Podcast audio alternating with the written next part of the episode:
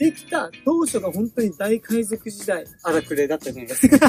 あの時代。かなりね、で、収穫終わって、仕事終わったら、ガンガンっていうので、本当に、皆さんが想像するあの、本当に、酒場に海賊がやってきたみたいな。うんもうあの状態でみんなわーって言いながらまた喧嘩しながら、作れば、とりあえず高値で売れて、ゴールドラッシュってうんいう、うんうん。あの、菊がもうバカ売れ状態の、マストミさんの弟子、銀行員を辞めてまで、伝承菊に参加して、財を築いたん長くは続かなかったですね。ですね。本当に。どうも、こんにちこんにちは。は。えーサンセットファームの淳平です。サンセットファームの人間嫌いのゆとです。ちょっと、収録がやっぱ一週間空いたら、あ、そうかそうかあの、あれですよね、なんか、照れくさいという久々だなって。か。確かに。このね、あの、皆さん放送してる時わからんと思うんですけど、ちょっとなんか中空いちゃったんですよ。一週間ぐらいかな。毎週定期的に撮影してたんですけどね、ちょっといろんな事情によって撮影できず、一週間ぶりの撮影ですね。はい。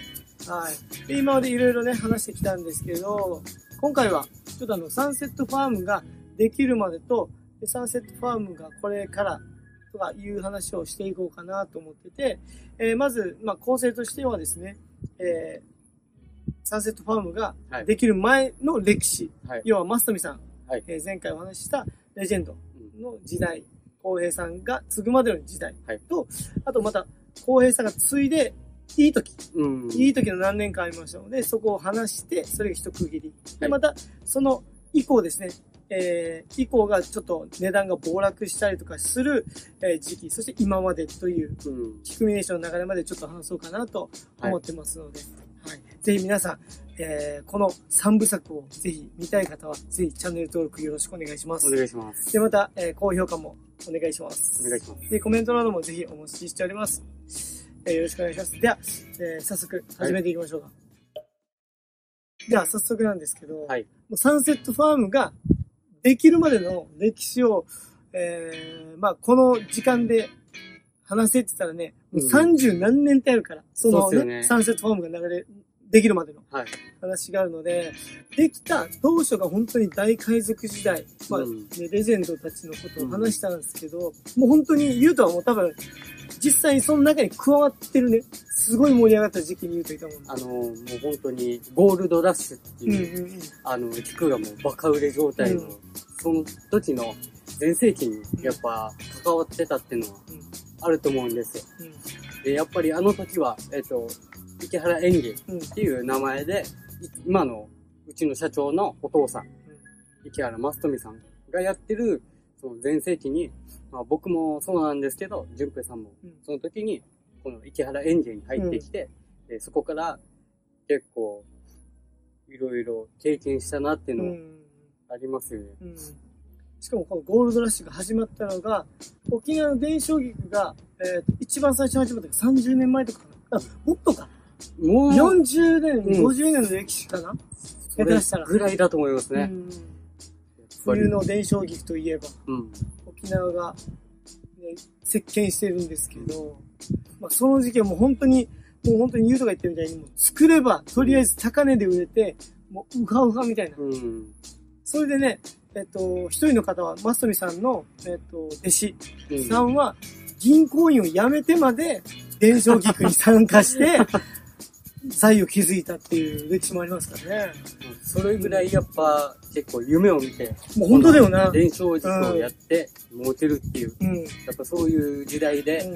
であの頃はやっぱり、これ言っていいのかわかんないんですけど、やっぱブラックというか、あ、そうだね。やっぱそういう時代背景や、やっぱりその、海賊みたいにイケイケゴーゴうん。ー、もう時間なんて関係ねえみたいな。とりあえずうん。頑張って働いはい。て、頑張った分、このキャッシュバックで来るっていう、やっぱそういう時代があって、うん、やっぱそれを結構引っ張っていったのが、その池原正澄さんそうだと思うし。で、やっぱ僕らも、それなりにこの正澄さんからいろいろ学ばせてもらって、今こうしていろいろできるのも、やっぱ正澄さんのおかげなのかなっていう部分もあるんですけど、やっぱあの時、やっぱ僕たちも少し関わってて、うんで、やっぱ、結構、荒くれだったじゃないですか。あの時代。かなりね、かなり。かなり。それなりに、やっぱ、タフでもあるし、うん。で、やっぱり、なんか、なんて言うんですかね、根性論って言うんですか、うん。そうだね、やっまさぱ、そこが強く、上下関係厳しくみたいな、に。もう、やったもん勝ち。うん。うん。で、やっぱ農業なんで、朝早く来て、うん。市場に出たもん勝ち。もう、マジの運動会を 確かに。みんな、突っ走ってるみたいな感じ、うん感じでしたよね。うん、確かに。もうなんかあの時はもう本当に、あの時代、今はもう絶対に許されないけど、もう収穫が、えっ、と、伝承菊、沖縄の伝承菊ですね、基本的に、えっ、と、12月と3月が一番稼ぎ時というかね、うん。それが秋菊って言われる、あの、なんていうんですか、菊の種類なんですけど、もうそこが沖縄が、ほぼ、県、沖縄県内で出、えー生産されたものが、国内にほぼ90%以上出荷してるっていう時期でして、もう作ったらもう、それで高値で売れるし、懐も結構ね、えー良くなるしうん、羽振りも良くなるし。で、収穫終わって、仕事終わったら、みんなハウス、事務所ですね。事務所で、あの、テーブル広げて、えーお酒をガンガンビール飲んで、本当に、皆さんが想像するあの、本当に酒場に海賊がやってきたみたいな。うんもうあの状態でみんなわーとか言いながらまた喧嘩しながら、もういろんなことが起きてた時代で、今は絶対に許されないけど、はい。もういろんなこと言えないですけどね。まあそういうふうに、本当に、あれはあれで、あの、歴史として、もう実際関わってた、僕はね、もう本当に、うんその時期が終わる低迷期に来ているので、僕はじ実際にね、参加したことはないんですけど、もう少なからずあの光景をまあ想像できるというか、うん。あれはあれで本当に男として、なんだろう、一回は参加してみたいなとか、うん。ちょっと憧れがある、なんか、ブラックさというか、そうっすよね。そうそうそうそう。まあ。そういう時代かな。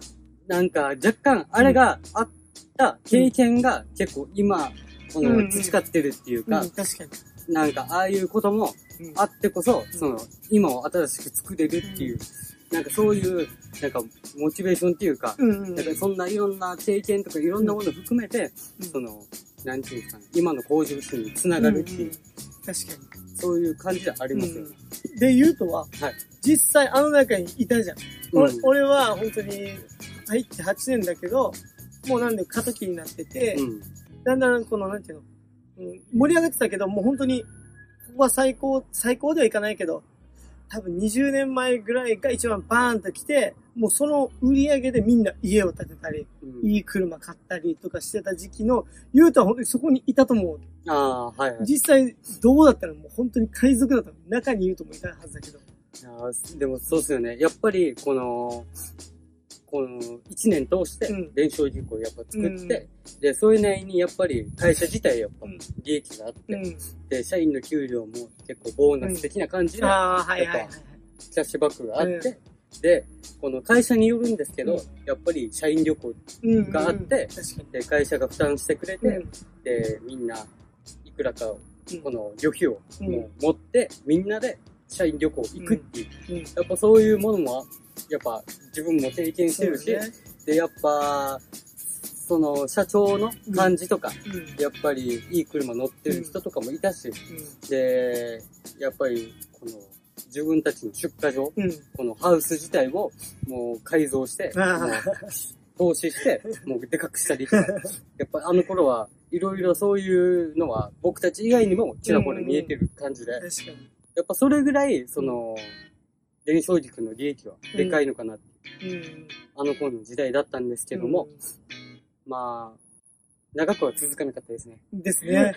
本当に。やっぱ本当に続いたとしても本当に、ね、長い目見たら30年とかしか続かなかった時代というか、まあ、そこからね、いろいろ話していくんですけど、まあ、はいね、これまでに本当に、全員がもうあの時は夢を見て、うんもう本当に、俺は、あの実際農業とか農家としと係が全然なかったわけ。うんこっち来るまでは、こんなに儲けるんだとか、うんさんにも聞いたもんだって、え、これ奥を叩き出せるんですかって聞いたもん、この菊で。うんもう想像がつかんかったから来た時は。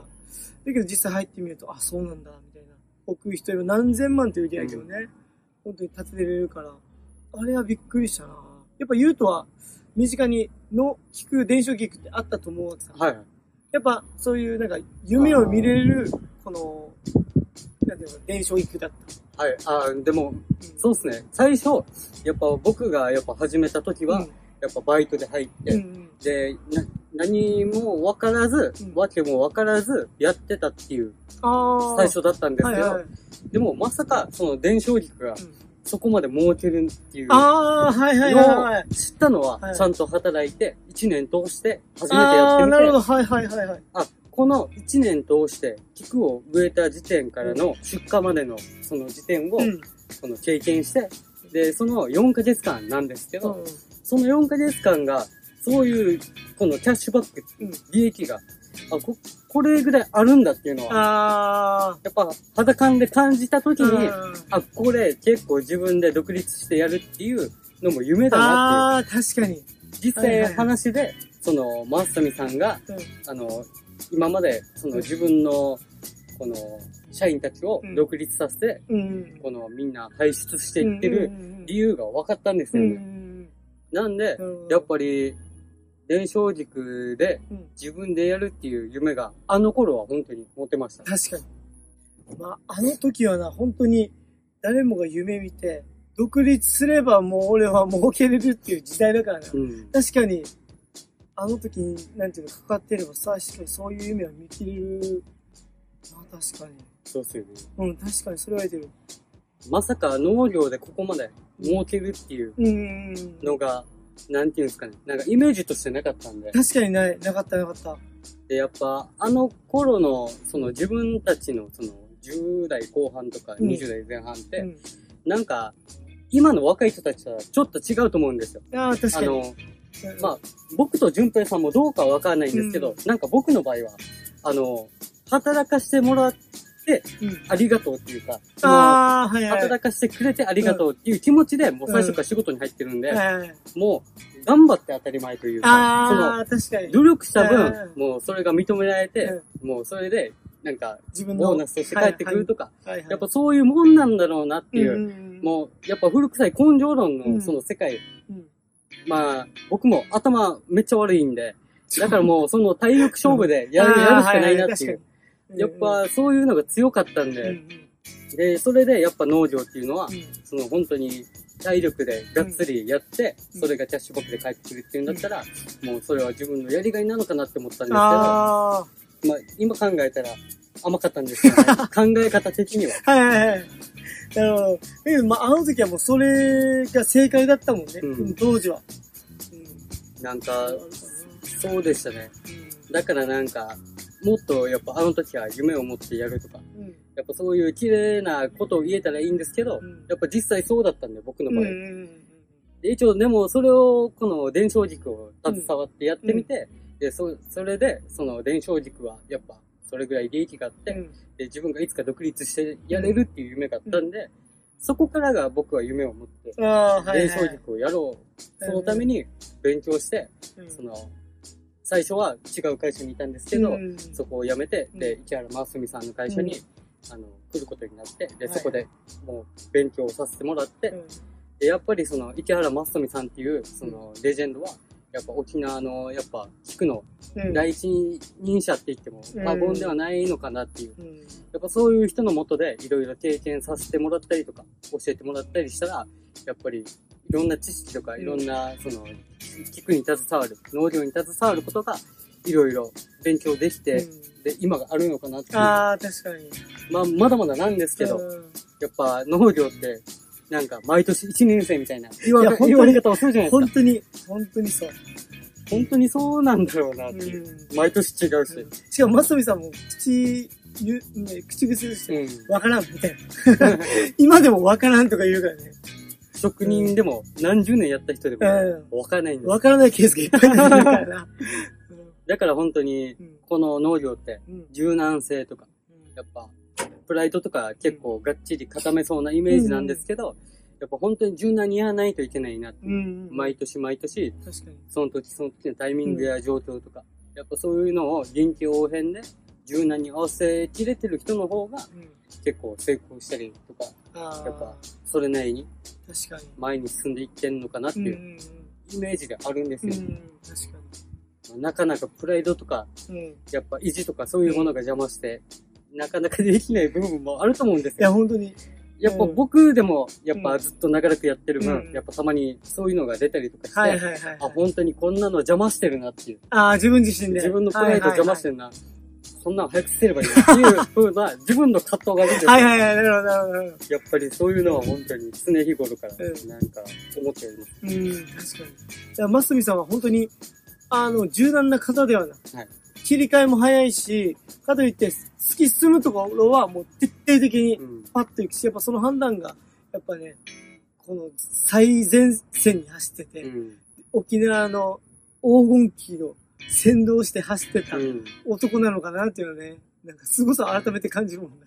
まあか かっこいいっすよね。かっこいい。うん。はまあ本当に、なんか、口はそこまで上手くないけど、い。まあ人の温かさとか、うんなんか本当になんだろう、うーん、引っ張る兄貴肌というか、優しいっていうのもあるし、かといって、男臭さも完全にあって、あと、本当に柔軟ですよね。柔軟。柔らかいっていうか、うんうん。自分たちと若いのと混じって一緒にたまに仕事したりとか、いまだにね、やったりするんで、うん、率先してガッて前に出るからね。出るときも。動かないとダメな人かもしれないしね、なんか。うん、一応今の立場はう、んその僕たちの大目付け役っていうか、そうだね。先生っていうか、うん、そうだね。そういう感じでお願いしてるんですけど、だいぶありが たまにちょっと待ってっていうか、そうそうそうそう。もう、そこまでやらなくていいから。そうそうそうそう。もうテンション上がっちゃうからね。やりたいテンションが 上がっちゃうから。やるか、やるか。そうそうちょっと待ってってなる僕がやるかから。もういいっすね。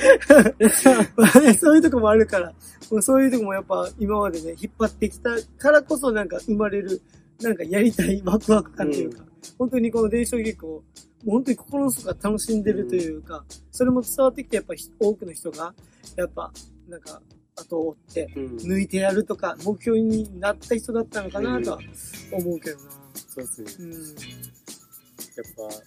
ぱ、あの人は、この、なんていうんですかね、その大きいというか、その、やっぱり、その息子の、うんえっと、光栄さんもそうなんですけど、うんやっぱ、この二人は、ちょっと他の人とは全然違う、うん。なんかそういう魅力とか、うん。なんか凄さっていうのが本当に、関わっててわかるっていうか、うん、確かに。やっぱ、旗から見てる人からは、やっぱちょっとわからない部分が、うん、確かにちょ。っと関わってて、ちょっと伝わる部分がすごいでかいんで、やっぱ一緒に仕事してて、うん、うん本当にありがたいなっていうふうにうん、思ってますね。確かに。で、またこれからですね、えー今、えーサンセットフォームになるまでの歴史をね、簡単に、また話せることあるんですけど、うん。これちょっとあの、話せないよがいっぱいあるので、はい。ろんなことが変わりますので、はい。実際、正直なところ、そのブラックな部分そうはそう、そう、もう言えないんで言えない、言えない、これではちょっと言えないので、でも、そういう部分もあって、そうそう今があるっていうのをちゃんとうん理解していただけ踏るまえてっていう。うんうん、そうね。